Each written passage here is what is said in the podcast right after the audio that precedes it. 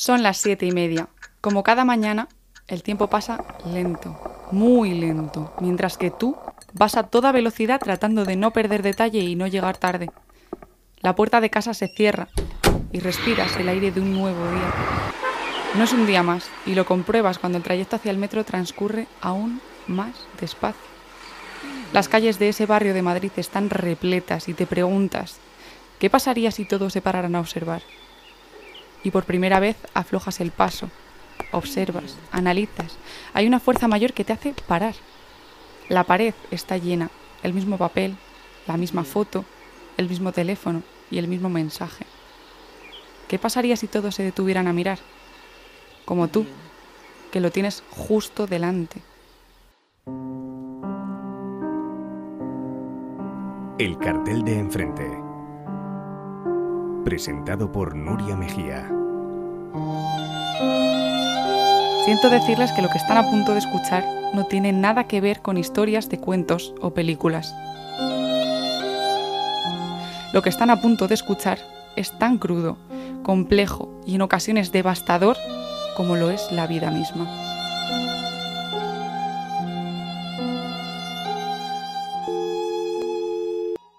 Hola, emergencias, dígame. Hola, eh, perdone, es que llamaba para denunciar una, desaparición. Eh, tranquila, tranquila, señora, cuénteme qué es lo que ha pasado. Verá, es que pues, mi hija tenía que haber llegado hace media hora y no, no, responde a las llamadas y estoy muy preocupada. ¿Pero usted ha llamado a su hija sí, sí, y no le coge el teléfono. ¿Y cuánto tiempo se ha retrasado? Esta llamada la realizan unas 50 personas al día. Se denuncian dos desapariciones en España cada hora.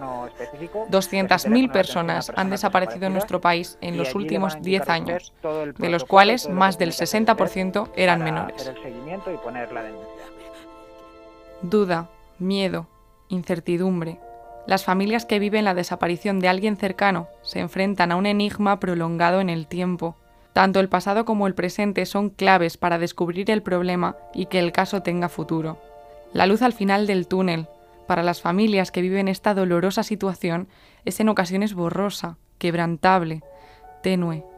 Casos olvidados, mediáticos, resueltos o sin resolver para las personas que más quieren, cerca o lejos, aquí o allá, tanto si están como no están, nunca caen en el olvido.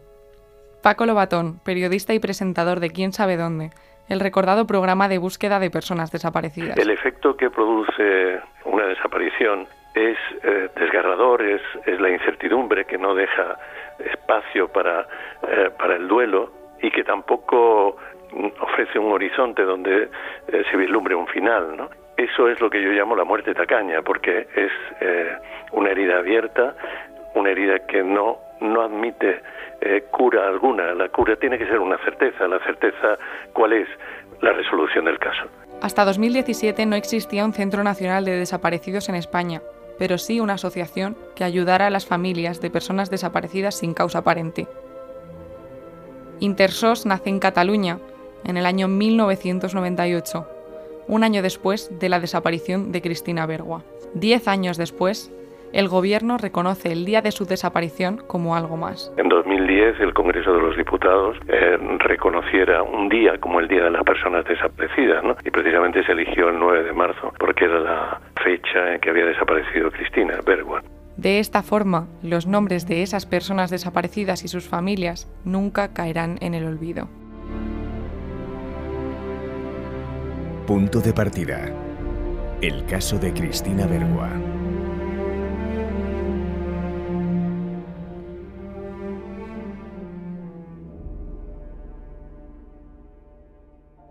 Domingo 9 de marzo de 1997. Cristina Bergua está tumbada en la cama de su habitación rodeada de un batallón de peluches con los auriculares puestos. En la pared se ve un póster del grupo que está escuchando, uno de sus favoritos, Guns N' Roses. A su lado se encuentra una guitarra perfectamente apoyada. Está tan concentrada en la música que casi no escucha a sus padres. ¿Y tú vas a salir? Sí, mamá, me ducho y me voy. ¿Y vosotros? Papá y yo nos vamos a dar un paseo. Adiós, cariño, nos vemos luego. Minutos después, Cristina está lista también para salir. Deja los cascos colocados en su sitio, agarra 1.500 pesetas, su DNI y sale de casa para ir a ver a Javier, su novio. Lo que no sabían sus padres, Juan y Luisa, es que esa era la última vez que la iban a ver.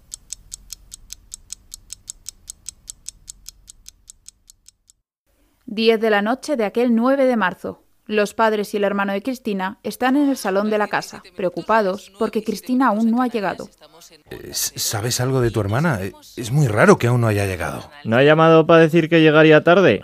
Cuando se ha ido a mí me ha dicho que se iba con Javier. Vamos allí a buscarla. Luisa Bergua pone rumbo a la casa de Javier Román, su novio de aquella época, un chico 10 años mayor que ella. Mientras tanto, aunque solo han pasado 10 minutos desde la hora límite de llegada, Juan Bergua coge el teléfono para denunciar la desaparición de su hija de tan solo 16 años.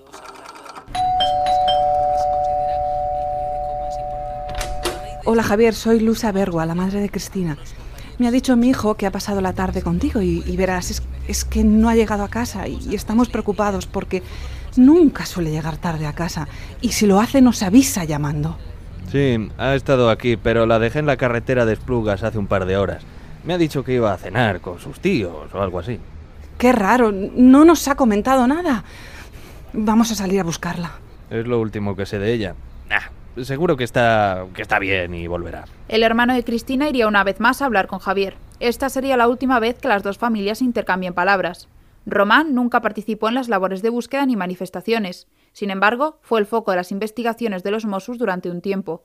No se encontraron nunca pruebas incriminatorias y se le descartó como sospechoso del caso. Este es el inicio de la historia de Cristina. Han pasado 23 años y la pregunta sigue siendo la misma. ¿Dónde está?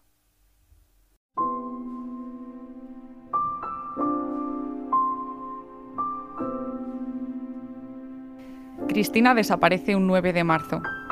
La mañana siguiente Juan Bergua llama a quién sabe dónde, el programa de televisión española sobre desaparecidos, para denunciar y visibilizar la desaparición de su hija.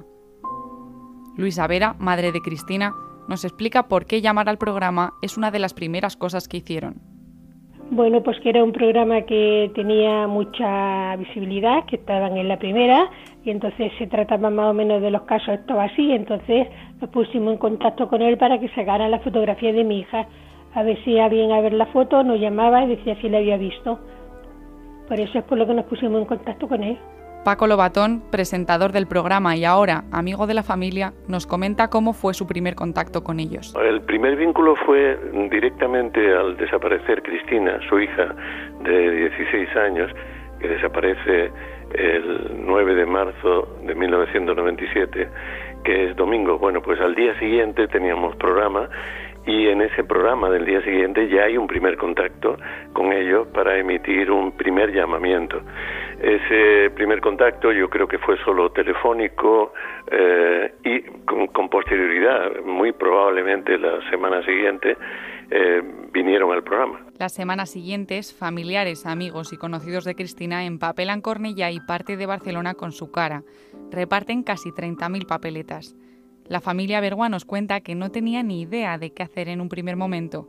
Pensaban que sería algo pasajero y que Cristina llegaría. Claro, nosotros no, sabíamos qué hacer, ¿no? O sea, nosotros pensábamos que iba a ir a la policía que de seguida se iba a arreglar la cosa, ¿no?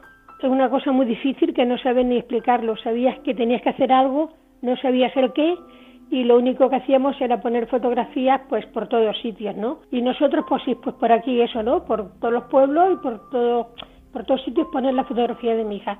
Es lo único que hacíamos porque no, no sabíamos qué hacer. Aparte de que hicimos también alguna manifestación, alguna lanzada de globo y eso, pero cada día salíamos a poner fotos. Las siguientes semanas fueron una lucha constante.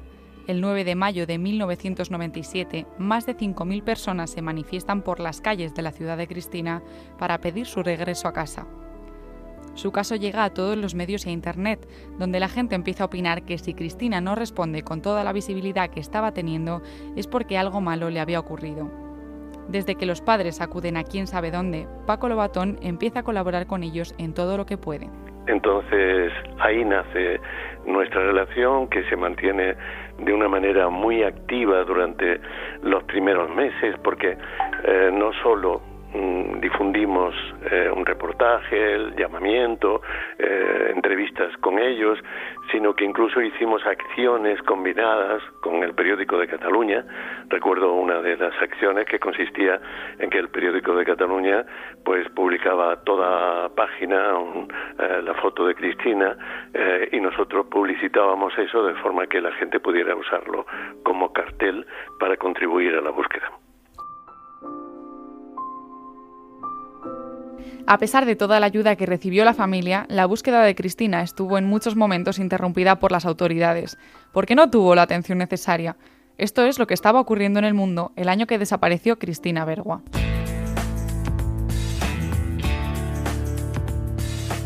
...1997 es un año muy marcado por ETA en España, pero también ocurren otros acontecimientos a nivel mundial muy destacados. Sexta legislatura de España comienza en marzo de 1996. Desde entonces hasta el 2000, José María Aznar gobierna nuestro país. Juro cumplir fielmente las obligaciones del cargo de presidente del Gobierno con lealtad al Rey y guardar y hacer guardar la Constitución como norma fundamental del Estado, así como mantener el secreto de las deliberaciones del Consejo de Ministros. El 30 de mayo, España ingresa en la estructura militar de la OTAN, la Organización del Tratado del Atlántico Norte.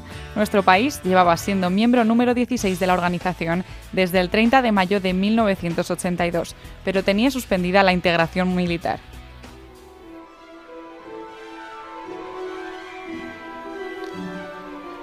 El 26 de junio se publica en Londres el primer libro de Harry Potter, una saga que pasará a la historia tanto en nuestro país como en el resto del mundo. Slytherin no. Slytherin no. Slytherin no, ¿eh? ¿Estás seguro? Podrías ser muy grande, ¿sabes? Lo tienes todo en tu cabeza y Slytherin te ayudaría en tu camino a la grandeza. De eso no cabe la menor duda. ¿No? Por favor. Bueno, si lo tienes tan claro, mejor que estés en Gryffindor. Laura no está, Laura se fue. La cultura empieza a florecer. El mundo de la música está en uno de sus mejores momentos. Es el año del Laura no está y del Y si fuera ella de Alejandro Sanz. Se hace fría y se hace eterna. Un suspiro en la tormenta, la que tantas veces le cambió la voz. 1997 desata la locura del fenómeno fan en nuestro país con una de las primeras boy bands que pasaron a la historia. ¿Quién no conoce a los Backstreet Boys y su Everybody?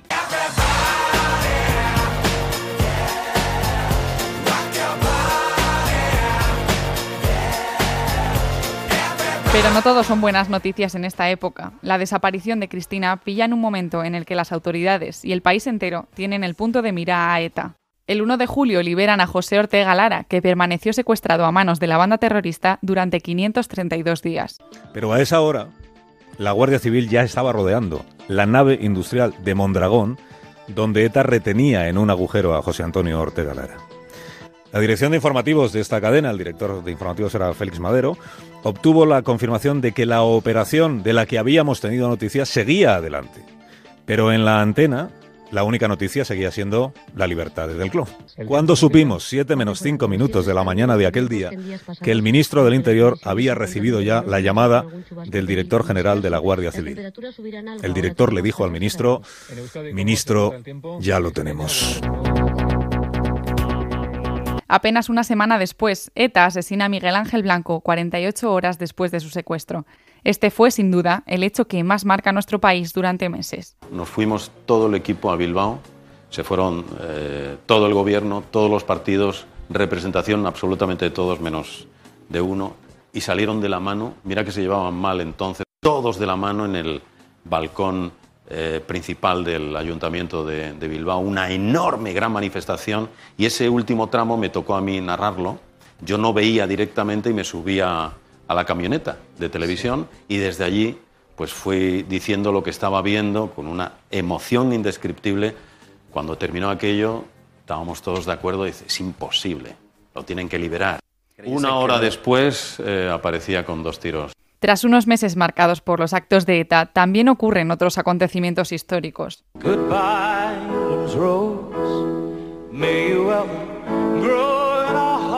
El 31 de agosto fallece Lady Di. Poco después de la medianoche de ayer, el Mercedes 600 en el que viajaban la princesa Diana y su pareja Dodi Al-Fayed se estrellaba contra un pilar de un túnel en el centro de París.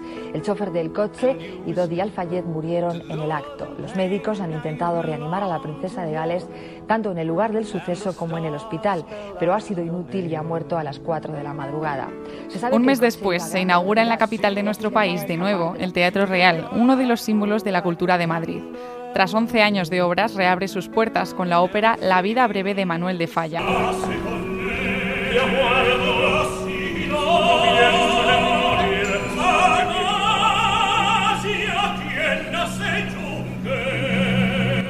18 de octubre, Juan Carlos I inaugura el Museo Guggenheim en Bilbao, uno de los primeros museos de arte moderno. El año termina marcado por uno de los estrenos más importantes del cine. El 19 de diciembre se estrena Titanic, la película protagonizada por Leonardo DiCaprio y Kate Winslet que dio la vuelta al mundo.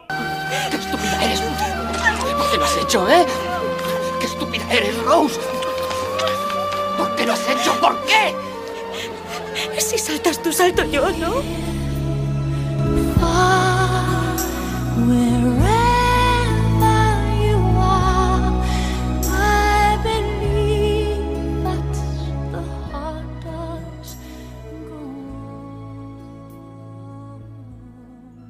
La ausencia del ser querido acapara todo el tiempo de las familias. Familiares, amigos, gente cercana. La desaparición es el foco mediático y de atención de esas personas por un largo tiempo. Esas personas son un colectivo muy vulnerable que necesita ayuda para combinar el proceso de búsqueda con el dolor por la pérdida, porque esas personas se enfrentan a un dolor que nada tiene que ver con el duelo, un dolor que a veces angustia, ahoga y en ocasiones desespera. Tienen que aprender a vivir con la ausencia y con los cambios vitales que se han producido en sus vidas. Son muchas las consecuencias psicológicas a las que se enfrentan las familias en esta situación. En este caso, la familia de Cristina. Lo cuenta el periodista Alfonso de Castañeda. ¿Qué se siente? ¿Cómo se afronta? ¿Qué significa la pérdida de un ser querido? Son preguntas difíciles de contestar, por no decir imposible. La realidad es que el sentimiento y el dolor son cuestiones tan personales como cada caso. La desaparición de un ser querido es un sufrimiento tan duro como el del fallecimiento, pero a ello hay que sumarle además la incertidumbre y el miedo. Esta sensación de desamparo de no saber qué le pasa a ese familiar, a ese amigo desaparecido, es una cuestión que por rara que resulte, se ha estudiado más bien poco. Así nos lo explica en una entrevista la doctora en psicología Aida de Vicente, que además es coautora junto a Pablo Santamaría del estudio sobre sintomatología en familiares de personas desaparecidas, una investigación pionera en su campo en lo que es la literatura científica, pues hay un vacío respecto a una línea de investigación o de intervención en este grupo. Es realmente algo muy llamativo. ¿no? Otros grupos han recibido muchísima atención respecto a investigaciones, a crear protocolos de intervención, pero lo que son familiares de personas desaparecidas, pues apenas eh, eh, se encuentran estudios en la literatura científica, apenas hay propuestas a nivel de intervención. Son pocas las investigaciones y muchas las dudas que surgen. Pero si hay una cuestión en la que los expertos coinciden es la necesaria atención psicológica de los familiares ante la desaparición de un ser querido, una cuestión que se vuelve vital a medida que avanzan los procesos de búsqueda y es que los familiares se enfrentan a una situación de desamparo. La desaparición de un familiar es un, es un suceso igual de devastador o más que estos otros que te comento y que también precisan este, este apoyo psicológico. Entonces, en este sentido sí que están abandonadas porque nadie tiene en cuenta esta necesidad psicológica. Una necesidad que enfrentan todas las familias y que genera un gran número de problemas psicológicos, centrados especialmente en la incertidumbre provocada por la desaparición. ¿Dónde está? ¿Qué ha pasado? ¿Volverá algún día? Muchas son las cuestiones que se preguntan estas personas. Esto puede derivar en una serie de traumas y trastornos más complejos. Nos lo explica Diana Díaz, psicóloga y directora del teléfono de la Fundación ANAR 116 000 hay una serie de emociones que van a venir derivadas de, la, de, esa, de esa desaparición, que son las primeras respuestas psicológicas comunes, como el estado de shock, de confusión, la ambivalencia, la sensación de estar eh, abrumado, indefenso, el estrés, el estrés, el trastorno de estrés postraumático eh, más adelante, ¿no? Los ataques de pánico, síntomas depresivos profundos, bueno, conductas de miedo muy extremos, sobre todo la desconfianza, la inseguridad. En este contexto entra en juego el papel de la ayuda psicológica, una ayuda que en el caso de los desaparecidos no se ofrece por parte de las autoridades, como sí ocurre en otros escenarios como los homicidios o los secuestros. Eh, bueno, actualmente, como sabéis, no existe este recurso como un apoyo eh, que se facilite a, a, través de alguna ley o a través de alguna normativa, ¿no? No tienen este apoyo psicológico como, como lo tienen otros grupos. Se requiere así la intervención de psicólogos y profesionales especializados en la materia que puedan orientar y ayudar a las familias a afrontar este duelo interminable, difícil de cerrar, pero también para darles las herramientas y el apoyo para que sean capaces de encontrar una forma de vivir con esta trágica situación desde la Fundación ANAR, el protocolo creado busca mantener el apoyo y el seguimiento durante el proceso de búsqueda. Vamos a hacer un seguimiento de los casos de las familias que nos dan la autorización y el permiso. Nosotros estaremos encantados siempre de apoyarles a lo largo del proceso porque es muy difícil, es muy doloroso, muy desgastante. Entonces eh, vamos a apoyarles telefónicamente. Siempre existe una persona que va a vincular con esa familia y que se va a encargar directamente de llamar a, a esa familia para saber cómo va la investigación cómo se encuentran emocionalmente, en qué podemos apoyarles.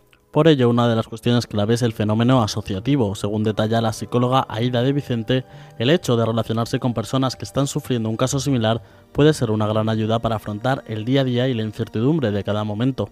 Y lo que tiende la familia es a aislarse, porque además no se siente comprendida por el entorno, que de alguna manera le exige que tiene que pasar página, pasado un tiempo, y le presiona a que se comporte de una determinada manera cuando ellos están viviendo este proceso de adaptarse a lo que es la desaparición de alguien cercano de manera repentina. Entonces, todo lo que sea agruparse a través de asociaciones de víctimas, a través de retomar contactos sociales, todo esto es muy positivo, desde luego. Existe, sin embargo, una tendencia a optar por la medicación en este tipo de casos, tal y como ocurrió con la desaparición de Cristina Bergua y que su madre Luisa nos relata. Yo estuve en el médico de cabecera, ¿no? Y entonces ella ya me mandó a, al psicólogo, pero lo que dice, te mandan pastillas y cosas como para tontarte, para que no pienses, ¿no? Como hacen también aquello que, con más personas, entonces tú allí ya ves que no puedes ir porque ves que cada persona mejor habla de que ha tenido un problema, que tiene un problema, pero es muy diferente a lo tuyo, entonces tampoco te, tampoco te vale. Esta preferencia, pese a su gran uso, no es siempre la mejor opción. La falta de formación en casos de desaparecidos y la falta de conocimiento sobre la problemática que este tipo de sucesos puede provocar en las familias, debido a la escasa investigación de este ámbito, es uno de los problemas que lleva a optar por la medicación. La psicóloga de Vicente recuerda que hay técnicas que, evitando la medicación, permiten controlar enfermedades como la ansiedad. Hay una tendencia pues, a medicalizar la ansiedad cuando sabemos que la ansiedad, eh, mediante tratamiento psicológico y mediante estrategias de regulación emocional y técnicas de desactivación, se puede controlar sin necesidad de, de medicación. Según recuerda Díaz, la Fundación ANAR mantiene habilitado el teléfono 116 000, el número europeo para denunciar las desapariciones de menores con el que se trata de dar respuesta a las necesidades de los familiares y ayudarles en el proceso de búsqueda. Con esta falta de investigación sobre la mesa, la escasa preparación especializada de los cuerpos y del personal de apoyo, el vacío que deja la desaparición sin causa aparente de un ser querido, es aún más trágica. Se abre así un camino aún por recorrer para desarrollar estrategias específicas de prevención e intervención respecto a este colectivo.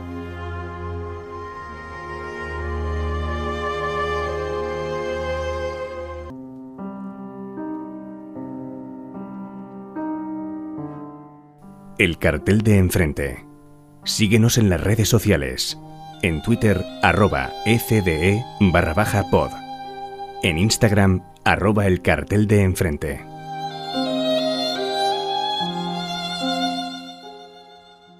Todo el mundo veía a Cristina viva en todas partes, desde Barcelona hasta Castellón. La Guardia Civil de Puigcerdá llegó a llamar a los Bergua para avisar de que tenían retenida a una chica de un prostíbulo con gran parecido a su hija pero no era ella. Las pistas falsas siguieron hasta que llegó una que la declaraba muerta. 17 de marzo de 1998. La juez, María Sanauja, recibe una carta anónima que sitúa a Cristina en un vertedero de Garraf, una de las 42 comarcas de Cataluña. En ese vertedero guardan todas las basuras de sus municipios. Busquen el cuerpo de Cristina en los contenedores de basura. Buenas tardes. ¿Juan Bergua? Llamaba para comunicarle que hemos recibido una nota anónima con el paradero de su hija. La nota dice que su cuerpo se encuentra en el vertedero de Garraf. Llamamos para confirmarle que estamos dispuestos a rastrear. Desde que las autoridades reciben esta nota hasta que comienza la búsqueda pasaron 11 meses. Ocho fueron los policías voluntarios para ayudar a la búsqueda de los vertederos. Nada más comenzar, se tuvo que paralizar 30 días por su alto coste. Acaba de llamar el jefe, se acabó la operación. Aún no hemos ni empezado, ¿qué ha ocurrido? La Generalitat ha dejado de pagar a nuestra empresa y no podemos continuar con el caso. Juan y Luis avisaron que si no se retomaba la búsqueda realizarían una huelga de hambre indefinida. Tras días luchando, consiguieron su objetivo. La consellera de la Generalitat, Nuria de Gisbert, accedía. Juan, voy a reabrir la búsqueda en el vertedero bajo mi responsabilidad. Después ya hablaremos de quién paga y quién no paga. Aquí no hay nada. No es posible, aquí deberían estar los restos de marzo. La policía encuentra todos los restos, menos los depositados durante el mes de marzo de 1997 en Cornellá. Usted estuvo trabajando en el vertedero el mes que desapareció Cristina Bergua y el día que recibimos en comisaría la nota anónima. ¿No ha notado ningún movimiento extraño en las instalaciones? No, nuestro trabajo ha transcurrido con normalidad estos meses. ¿Qué ha ocurrido entonces con la basura del mes que desapareció Cristina Bergua? Hemos chequeado los restos y faltan los de ese mes. Si está colaborando con alguien ocultando pistas, es mejor que nos lo diga. Nunca se supo dónde acabó esa basura. Se dice que se llevó a otro lugar desconocido. Esta fue la única pista que hubo en 16 años del paradero de Cristina. Actualmente este tipo de operaciones son más sencillas. Se conoce exactamente dónde están los residuos que se depositan en un periodo de tiempo de un municipio concreto. El año que desapareció Cristina no era una tarea tan sencilla. La operación iba a costar mucho tiempo y sobre todo dinero. Se dice que la operación en el vertedero de Garraf costó unas 300.000 pesetas. El revuelo que provocó pagar esa cantidad de dinero llevó a que se paralizara y no se quisiera continuar con la búsqueda. La ciudad de Cornellá se vuelca con la búsqueda de Cristina. Después de esa primera manifestación el 9 de mayo, su caso se vuelve más visible, más mediático.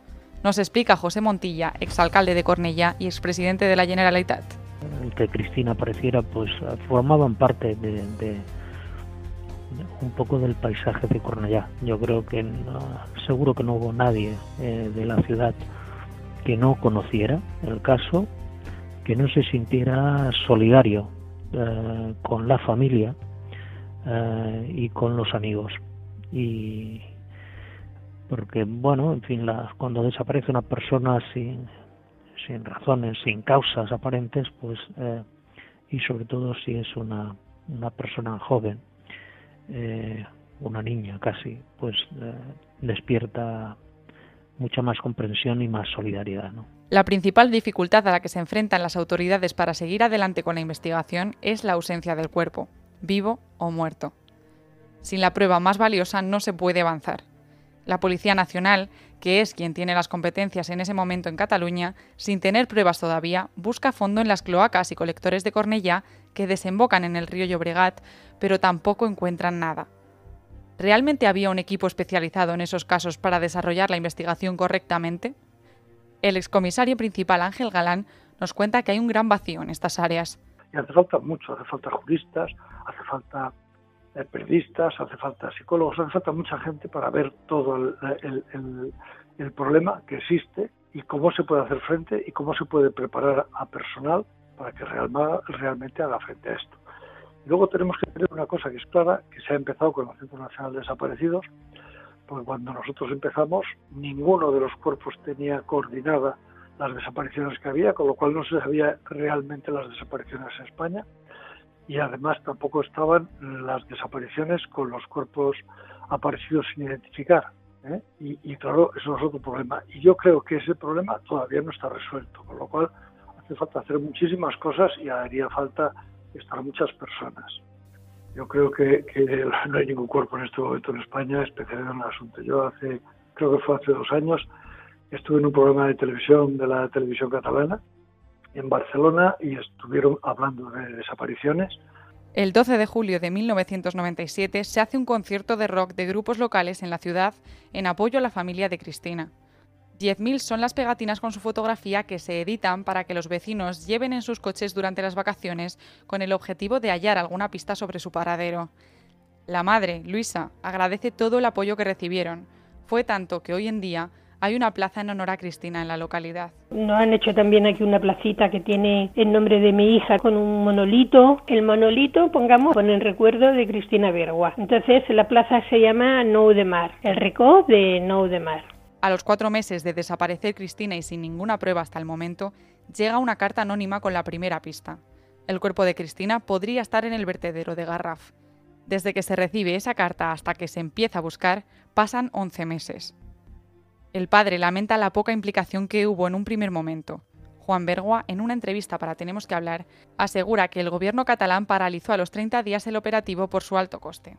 Cuando había que subir al vertedero a rastrear la basura, se ofrecieron ocho policías voluntarios. Estuvieron 30 días trabajando, se paralizó el trabajo porque la administración no quería pagar los trabajos, nos empezamos a movilizar, y fuimos a la Generalitat de Cataluña, dimos un plazo que si no se reanudaba la búsqueda haríamos una huelga de hambre incondicional y tres días antes nos dicen bueno, que se va a buscar otra vez el vertedero, se vuelve a buscar en el vertedero, se está otros 30 días, resulta que es curioso, de que se encuentran todas las basuras del año 97, se encuentran, a excepción del mes de marzo que es cuando mi hija desaparece. También añade que esto se debió a la falta de experiencia de la policía.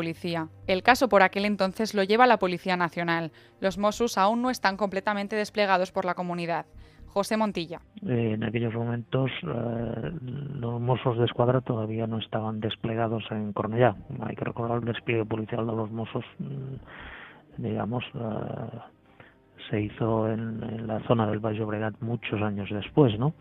Pero sí con la con la policía nacional y bueno con los responsables gubernativos de, de aquel momento también para tratar de no, no, diré de presionar porque no se trataba de presionar pero sí de mostrar um, también un, un interés por parte de los responsables locales en este caso el ayuntamiento en un caso que bueno que había tenido un, un impacto enorme sobre la ciudadanía los Bergua, descontentos ante la situación, amenazan con hacer una huelga de hambre si la investigación no sigue su curso normal.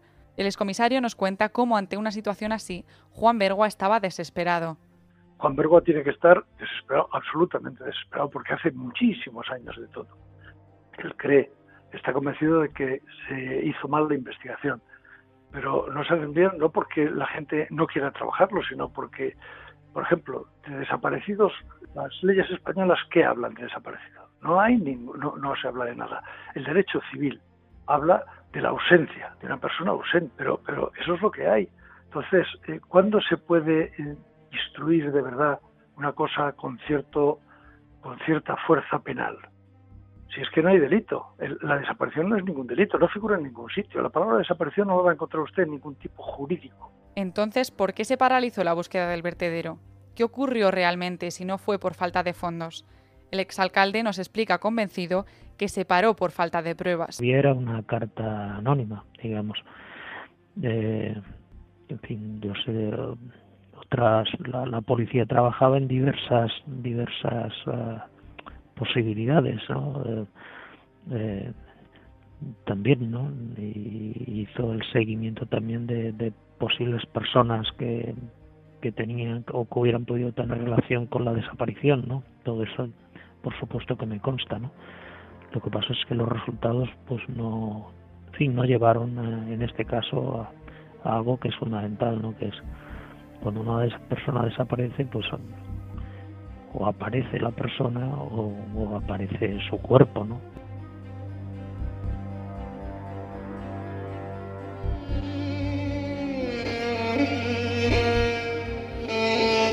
La investigación se cerró en 1999, poco después de que el sumario cambiara de juzgado.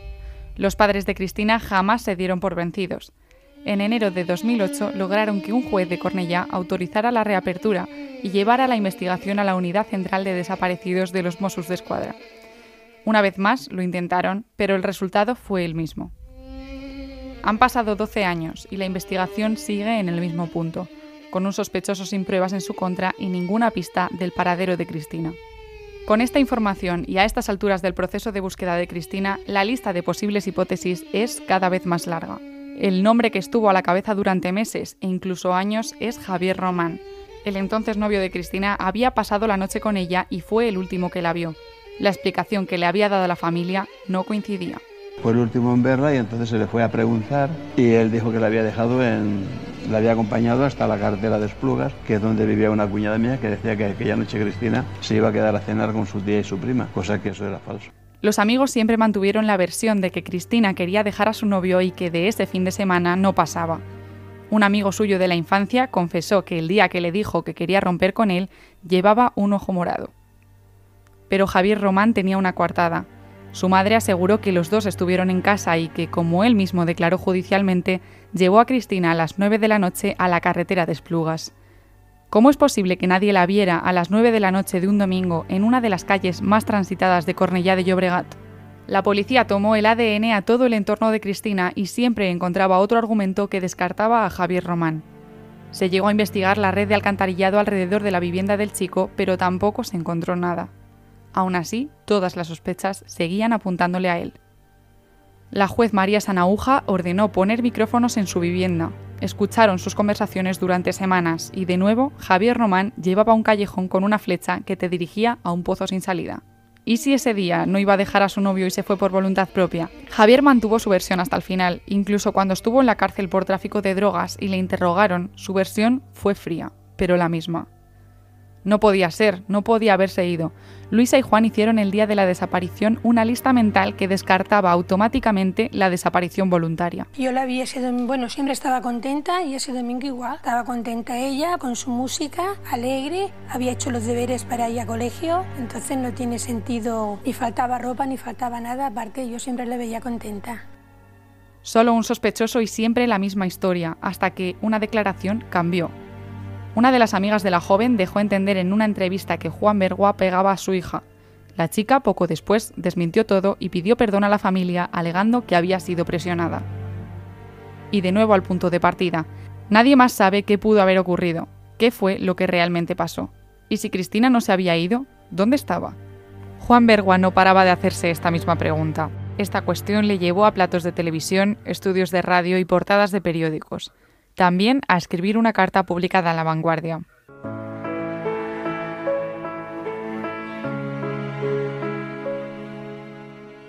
Hace unos años veía cada noche ese programa de televisión que trataba casos de desaparecidos. Me quedaba despierto hasta tarde para verlo. Llegué a pensar que los casos eran ficticios, que solo querían ganar audiencia y crear morbo. Y de repente, un día, nos ocurrió a nosotros. ¿Cómo podía sucedernos eso a nosotros? Pues sí, ocurrió. Mi hija Cristina, de 16 años, lleva desaparecida más de 5 años. Tiempo de dudas, de impotencia, de incertidumbre. ¿Cómo encontrarla?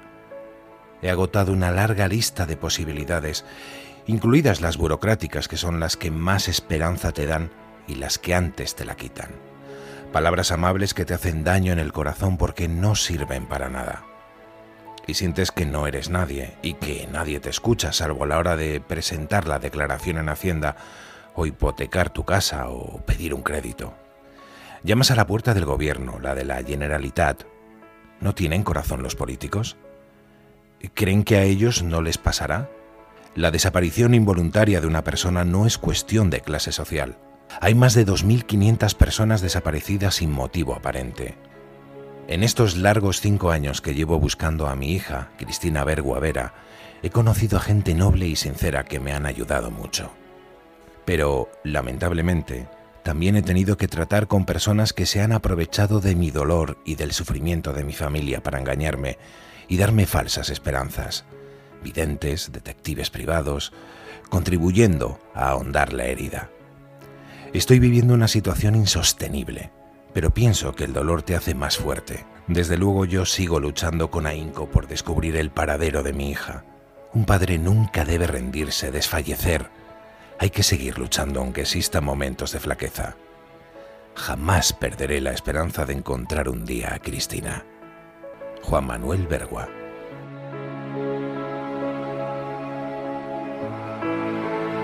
El cartel de enfrente. Un podcast sobre desaparecidos. 18 de febrero de 2014, 11 y media de la mañana. Aparecen más pruebas y una última pista. La Unidad Central de Desaparecidos de los Mossos de Escuadra reaviva el caso a partir de un nuevo anónimo dirigido a los padres. En el mail de Intersos llega un correo con el siguiente contenido. Busquen a Cristina en Gabá, en la riera de San Climén y Laguna del Remolar, que hay entre los campings antiguos, el Toro Bravo y el Tres Estrellas. Así, de esta manera se acabará el dolor que llevan durante todo este tiempo. Espero que para el próximo aniversario de su desaparición acabe todo lo que nunca tuvo que empezar. Jordi Domenech, inspector de los Mossos, afirma que se investigó, como todos los datos que les llegan del caso, desde que lo heredaron de la Policía Nacional en el 2008. La zona a la que apunta el anónimo había sufrido varias inundaciones en los últimos 18 años. Las autoridades fotografían el lugar, buscan imágenes para comparar y se investigan pozos y cualquier lugar escondido que pueda ocultar algo.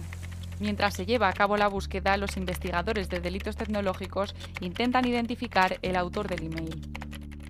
Un juez de Cornellá autoriza a los Mossos a solicitar a unos alemanes la IP del ordenador desde el que se había enviado el mensaje, ya que la web de Intersos tiene su servidor en una empresa de Alemania. La solicitud se transmite a través de la Interpol y dos policías alemanes van en persona hasta la empresa para recibir la información.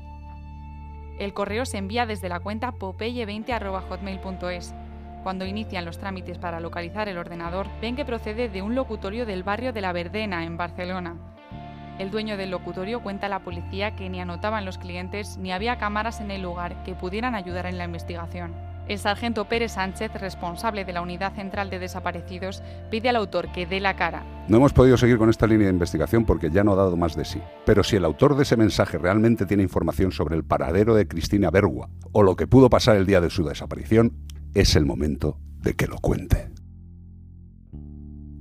Las pistas falsas han continuado durante años, pero ninguna ha tenido validez, lo que sitúa la última pista real sobre el paradero de Cristina en el vertedero de Garraf.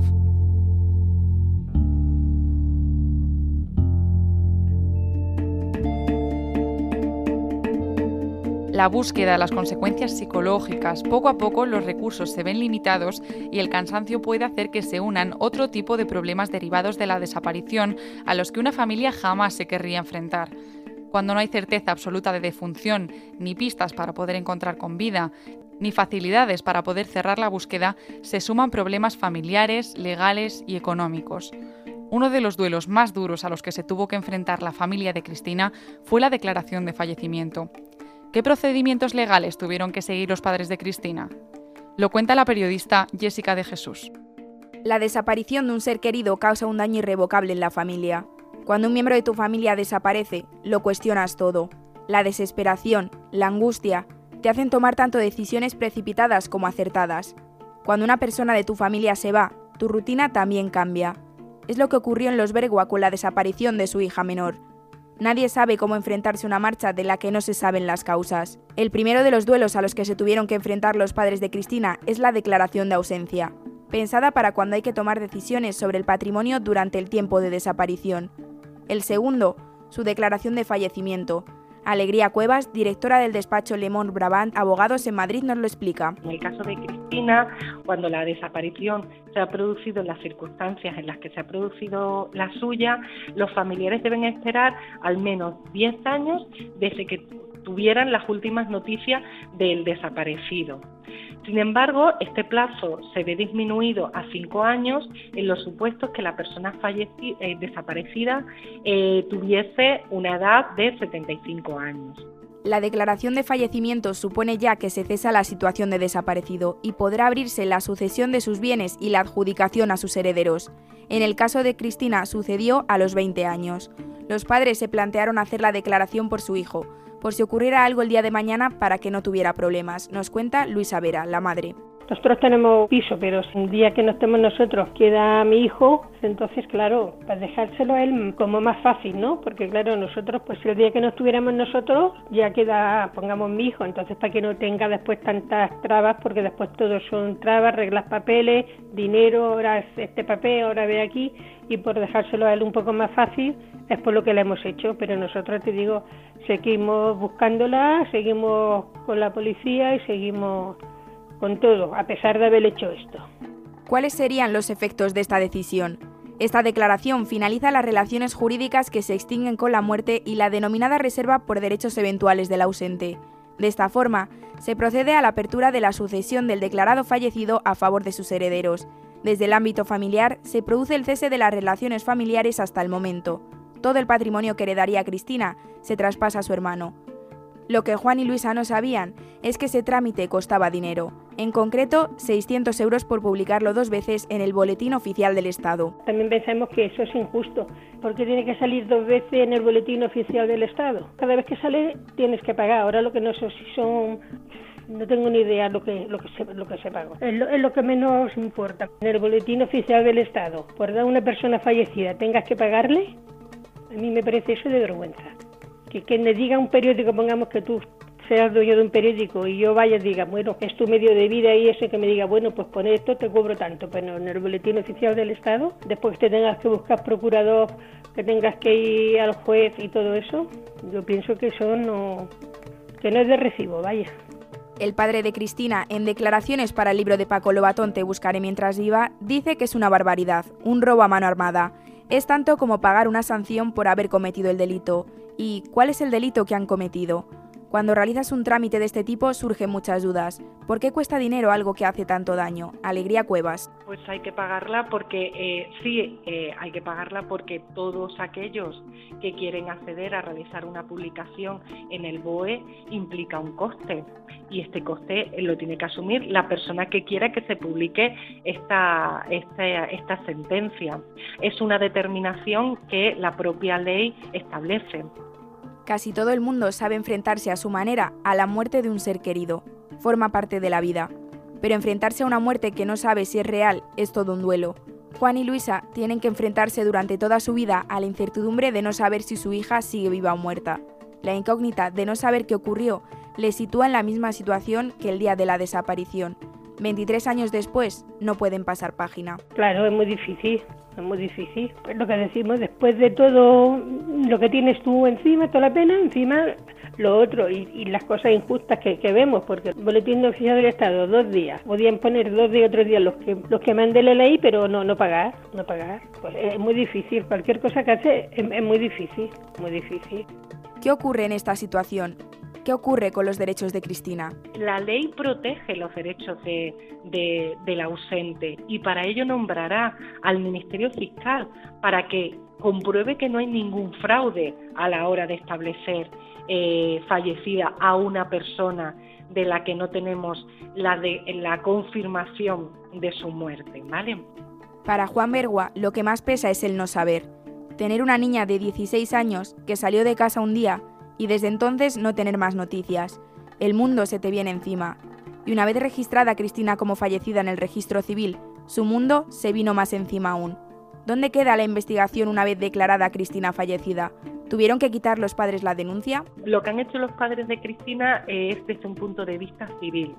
Eh, es determinar la declaración de fallecimiento, digamos, para arreglar todo lo que son la documentación eh, respecto a ella que pueda implicar a ellos mismos y al resto de sus hijos. Pero para nada, la declaración de fallecimiento no paraliza la investigación policial. En palabras del propio Juan para el periódico El Español, desde el día que desapareció Cristina, lo que están viviendo es una lenta agonía. Lamenta que sin cadáver no puedan hacer un entierro y que desgraciadamente no tienen derecho ni a hacer duelo.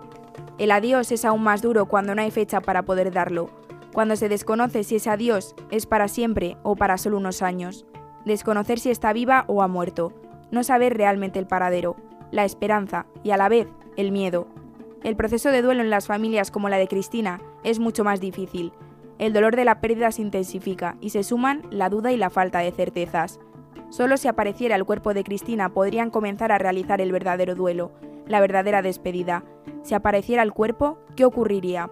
En el caso de que apareciese un cuerpo, primero lógicamente habría que corroborar con pruebas biológicas que es el cuerpo de Cristina. Al comprobar que es un cuerpo de Cristina, se emitiría por parte eh, de la autoridad competente, en este caso se tramitaría por vía judicial, eh, el hecho de la declaración de fallecimiento, que en el caso de Cristina vendría a corroborar la declaración de fallecimiento realizada judicialmente, es decir, en sentido práctico o en sentido burocrático no cambiaría la situación desde un punto de vista civil.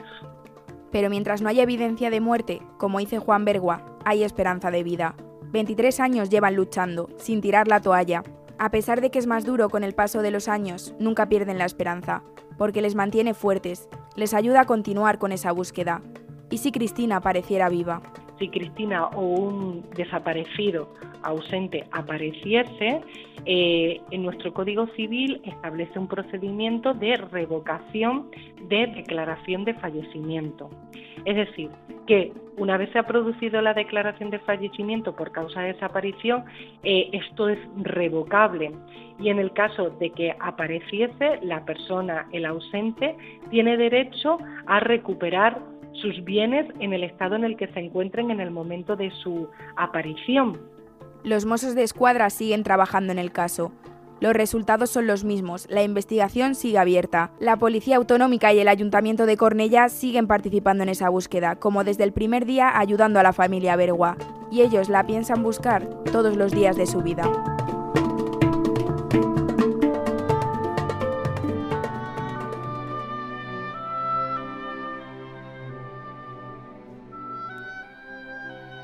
Los padres de Cristina tienen que vivir con el mismo dolor 23 años después. A la espera de que se haga justicia, todos los 9 de marzo siempre serán un día especial. Los Bergua han hecho historia y ese día estará para siempre marcado en el calendario, porque ese día no solo se fue Cristina, también se fue una parte de ellos. Cristina será en muchas ocasiones olvidada y en muchas otras recordada, pero la huella que ha dejado no se borrará jamás y si algún día decide volver, Luisa tiene su cuarto preparado, tal cual lo dejó cuando se marchó hace años. Su guitarra, sus castañuelas, su muñeca de comunión y sus peluches siguen en el mismo lado. Aunque en la vida de su familia hayan cambiado muchas cosas, su cuarto sigue intacto. Juan y Luisa siguen esperando a que su hija aparezca. Saben que probablemente no, pero a pesar de ello, siempre la esperan. Aunque los años sigan pasando y la esperanza se vaya apagando, siempre queda algo. Como bien decía Julio Cortázar, probablemente de todos nuestros sentimientos, el único que no es verdaderamente nuestro es la esperanza. La esperanza le pertenece a la vida, es la vida misma, defendiéndose. Ellos llevan casi cuarto de vida defendiéndose, luchando. Ahora están más tranquilos, pero no hay un solo día que no piensen qué pudo pasar aquel día. Hay recuerdos que matan, que aturden, y no hay peor recuerdo que aquel que va acompañado de incertidumbre. Les gustaría un día cerrar los ojos y dormir más de tres horas sin pensar, pero esa incertidumbre no les deja, les consume, y ellos necesitan la verdad para poder descansar. ¿Se hará algún día realidad?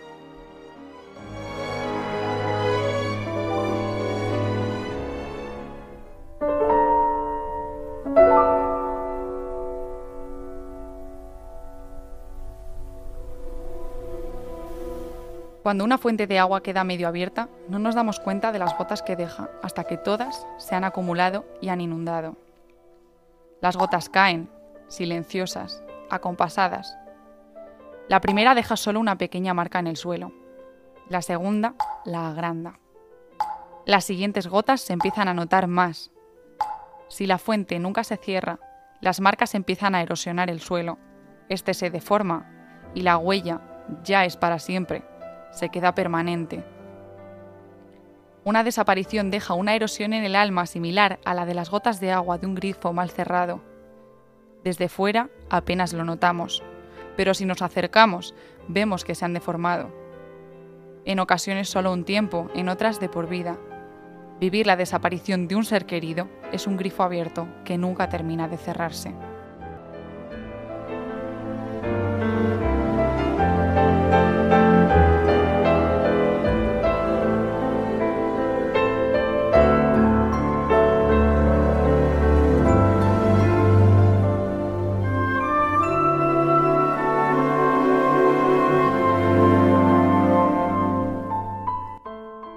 ¿Qué, ¿qué te parece? ¿Dónde lo coloco? ¿Crees que se verá bien aquí? Por si te encuentran o decides volver. Cristina Bergua Vera, desaparecida el 9 de marzo de 1997. Edad, 16 años. Lugar de la desaparición, Cornellá de Llobregat, Barcelona. Ahí, justo ahí. Que se vea el cartel bien enfrente.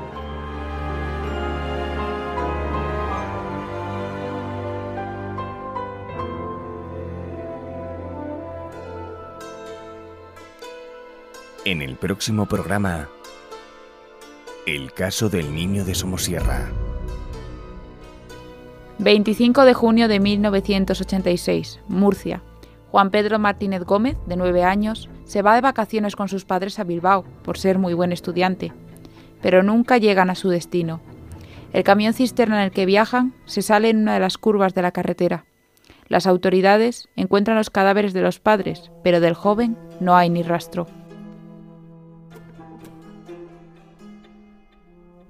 Un testigo vio cómo una camioneta se acercaba al camión volcado y se llevaba al niño. Otros barajan la posibilidad de que el padre estuviera metido en tráfico de drogas y los narcotraficantes secuestraran al niño. Tras el accidente surgieron muchas dudas, muchas de ellas aún sin resolver. Los rumores aumentan con los años, desde su desaparición junto con dos adultos hasta su paso por la Embajada de Estados Unidos. 34 años después, sigue sin haber respuesta a todas las pistas y todas ellas siempre llevan a la misma pregunta. ¿Dónde está el niño de Somosierra?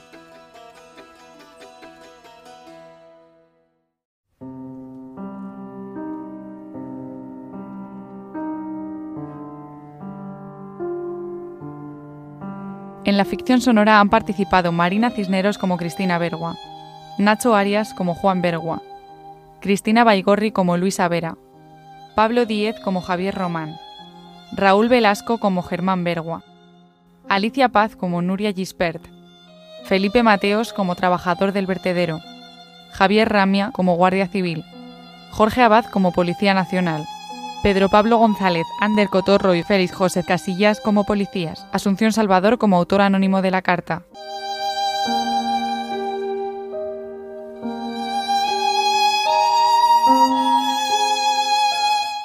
Guión de Jessica de Jesús. Realización y diseño sonoro de Carlota Díaz. Plan de marketing y comercialización de Alfonso de Castañeda. Producción de Nuria Mejía. Puedes escuchar todos los episodios en nuestra página web, elcarteldeenfrente.wordpress.com. El cartel de enfrente.